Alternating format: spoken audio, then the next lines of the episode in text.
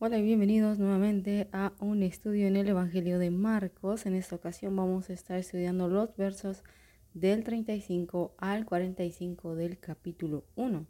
Previo a dar lectura a los versos correspondientes, quiero comentarles algo en relación al título de este podcast y es que, como ya habrán podido observar, dice proyecto de vida. Para ello quiero explicar que aquí en Guatemala es bastante común que antes de graduarse un estudiante realice algo que se llama proyecto de vida. Actualmente me parece que algunos establecimientos lo han intentado hacer con los niños de primaria, sin embargo este proyecto tiene el propósito de que el futuro profesional tenga claro lo que quiere en su vida. Se traza una misión, una visión, sus objetivos a corto, mediano y largo plazo. Escribe qué es lo que él desea hacer después de graduarse. Esto incluye trabajo, familia, más estudios, sea lo que sea que quiera hacer, es lo que se plasma en este proyecto. La idea es precisamente ver hacia el futuro, proyectarse hacia una meta y tratar de conseguirla esa es la idea que tiene este proyecto. Jesús tenía un proyecto de vida trazado desde la eternidad. Su proyecto contenía todos los elementos que mencioné, pero más allá de ellos tenía poder, autoridad y un plan. Menciono todo esto porque es parte de lo que se ve en los versos finales de este capítulo.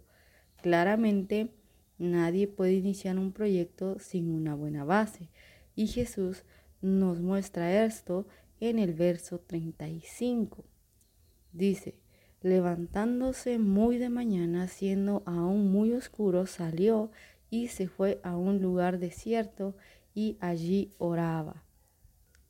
Aquí podemos observar que Jesús nos enseña que es importante orar a solas, más bien apartar el tiempo para hacerlo en un lugar tranquilo. Si bien la oración congregacional es buena, la oración privada es vital para mantener una comunión verdadera con el Señor, pues en esos momentos es cuando podemos abrir el corazón y hablar de aquellas cosas que probablemente no le contemos a nadie más. Para Jesús era tan necesario que con frecuencia se iba a un lugar solitario y en un horario adecuado en el que nadie le interrumpiría. Él siempre estaba presto para atender al necesitado, pero él también reconocía que tenía la necesidad de buscar a su Padre en lo íntimo, en lo secreto, en una conversación que solo ellos dos podían tener. Así es que nosotros también necesitamos buscar ese tiempo para hablar con el Padre. Versos 36 al 38 dicen de la siguiente manera. Y le buscó Simón y los que con él estaban, y hallándole le dijeron, todos te buscan. Él les dijo, vamos a los lugares vecinos para que predique también allí, porque para esto he venido. Estos versos permiten ver que en ningún momento Jesús olvidó su propósito, aunque hubo muchos que le necesitaron en aquel lugar, él conocía que le era necesario ir en busca de otros y también descubrir algunas necesidades de las regiones que visitaba, tanto en el aspecto espiritual y material como se ven en los versos siguientes. Pero como aplicación a esta pequeña parte, debemos considerar este ejemplo de Jesús y responder a la necesidad que hay a nuestro alrededor Sé que es difícil, pero en verdad es necesario que compartamos el mensaje de salvación con otros y también, si está en nuestras posibilidades, ayudar al necesitado, aunque esto implique un sacrificio. Veamos que Jesús les dice, vamos a los lugares vecinos para que predique también allí, porque para esto he venido. Qué fácil hubiese sido para Jesús decir, hay mucha gente buscándome, vamos a atenderles. Vino más gente, sigamos atendiéndole. Pero él no se quedó en esto, él no se quedó en el punto en donde ya tenía fama, en donde la gente lo buscaba, sino que les dijo, vamos también a los lugares vecinos, porque para esto es que he venido. Noten bien que este es el propósito de Jesús, ir a buscar a los otros, ir a los lugares y darse a conocer. Este era el propósito de Jesús, que la gente conociera al Padre a través de él, que la gente supiera que el reino se había acercado. Hubiese sido fácil establecerse en un punto y decir, bueno, quien quiera conocerme que venga, o bueno, quien quiera ser sano que venga, o decir, bueno, desde aquí voy a anunciar el Evangelio y el reino de Dios acercado, pero que ellos también vengan. Lo que Jesús vuelve a hacer es mostrarnos que el reino que él traía no vino para establecerse en un punto, sino para esparcirse por todo el mundo y que así todos llegaran a la salvación. Este era el propósito de Jesús y él no lo pierde de vista. Ahora continuando de los versos 40 al 45, dicen de la siguiente manera, vino a él un leproso rogándole e hincada la rodilla le dijo, si quieres, puedes limpiarme. Jesús, teniendo misericordia de él, extendió la mano y le tocó y le dijo, quiero, sé limpio. Y así que él hubo hablado, al instante la lepra se fue de aquel y quedó limpio. Entonces le encargó rigurosamente y le despidió luego y le dijo, mira, no digas a nadie nada, sino que ve, muéstrate al sacerdote y ofrece por tu purificación lo que Moisés mandó para el testimonio a ellos. Pero él ido comenzó a publicar mucho y a divulgar el hecho de manera que ya Jesús no podía entrar abiertamente en la ciudad, sino que se quedaba fuera en los lugares desiertos y venían a él de todas partes. Este texto puede verse en dos partes. Primero, al leer uno podría preguntarse, ¿será que este hombre sabe que Jesús tiene motivos para no sanarle? La respuesta es no. Lo que en realidad hace es reconocer que no tiene derecho de acercarse, además de saber que está quebrantando la ley. Para empezar, él debió anunciar su cercanía, como lo indica Levítico capítulo 13, versos 45 y 46. Cuando una persona era declarada como impura a causa de la enfermedad, tenía que rasgar su ropa, cubrirse la mitad del rostro e ir gritando impuro, impuro, para que los demás tomaran las medidas necesarias, ya que la lepra era una de las enfermedades más terribles de la época. Debido a sus efectos en la piel, los estudiosos afirman que la lepra deformaba el aspecto del ser humano hasta dejarlo irreconocible. Las úlceras que se producían expulsaban pus y emitían hedor, y dependiendo del tipo de lepra, incluso podían perder la sensibilidad y también perder partes de su cuerpo.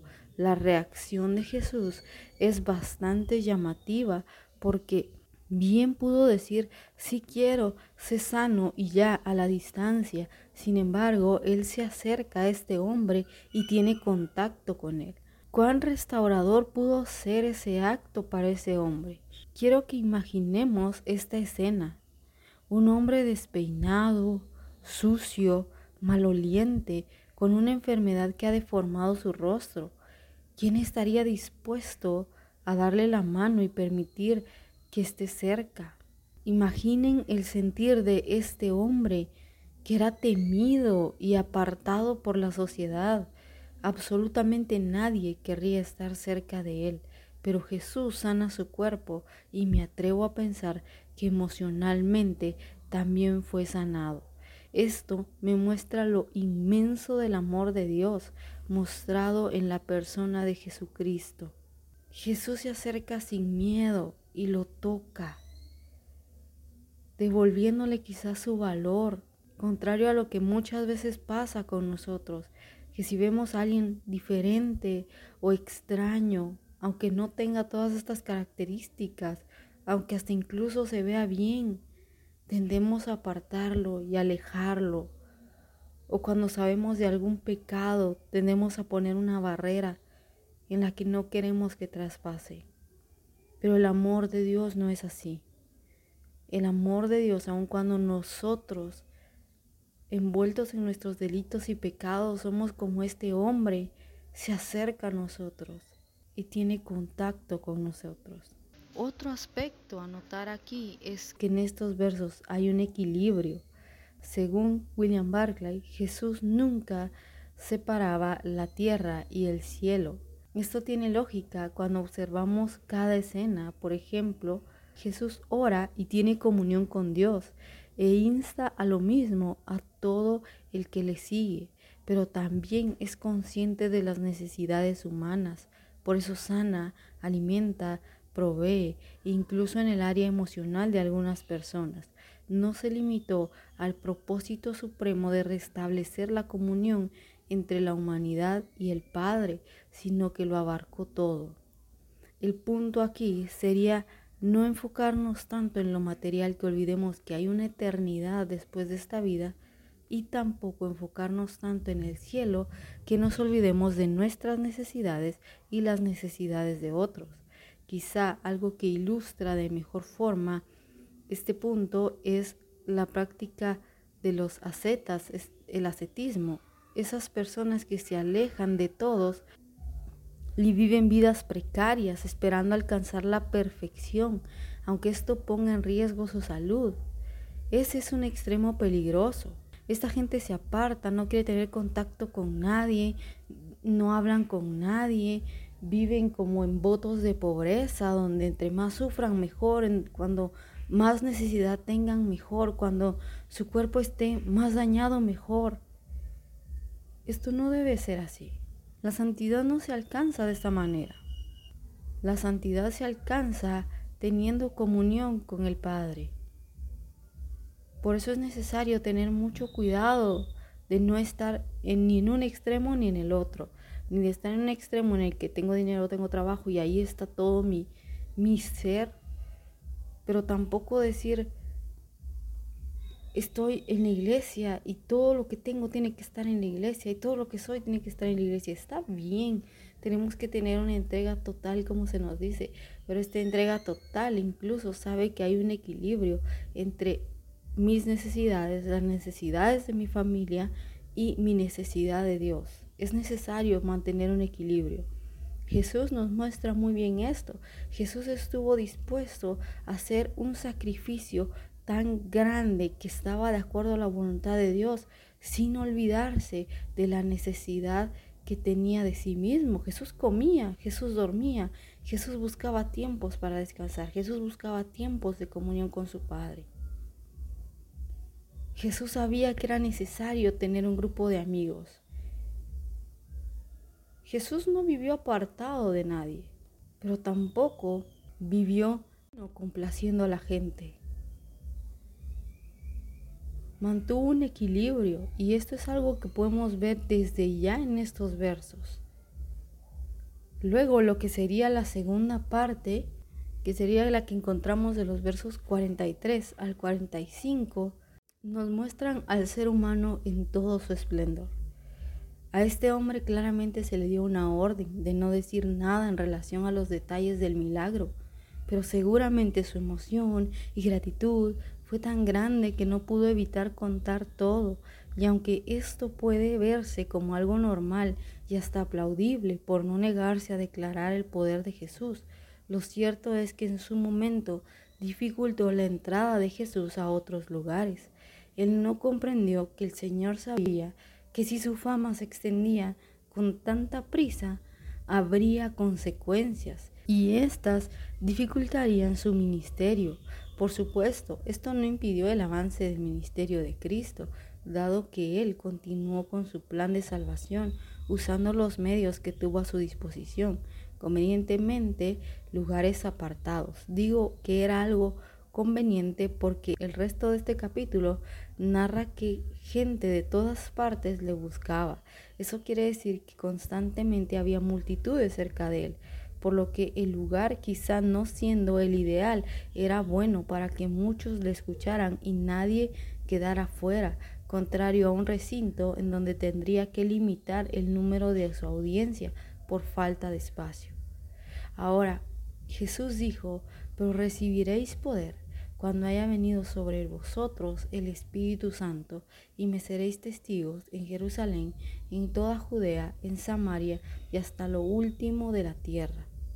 ¿Qué tal si nos trazamos un proyecto de vida en el que glorifiquemos a Dios?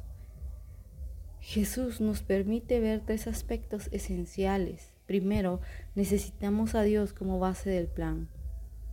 Segundo, tenemos que enfocarnos en el propósito. Tercero, necesitamos conservar el equilibrio y para ello es fundamental mantener comunión con Dios porque únicamente Él puede sostenernos y darnos fuerza para avanzar día con día. Así que, ¿qué les parece si tenemos un proyecto de vida en el que no solo velemos por nuestros sueños, nuestras metas, nuestros ideales, sino que también podamos darle la honra y la gloria a Dios con este. Que el Señor les bendiga. Muchas gracias por escuchar este podcast.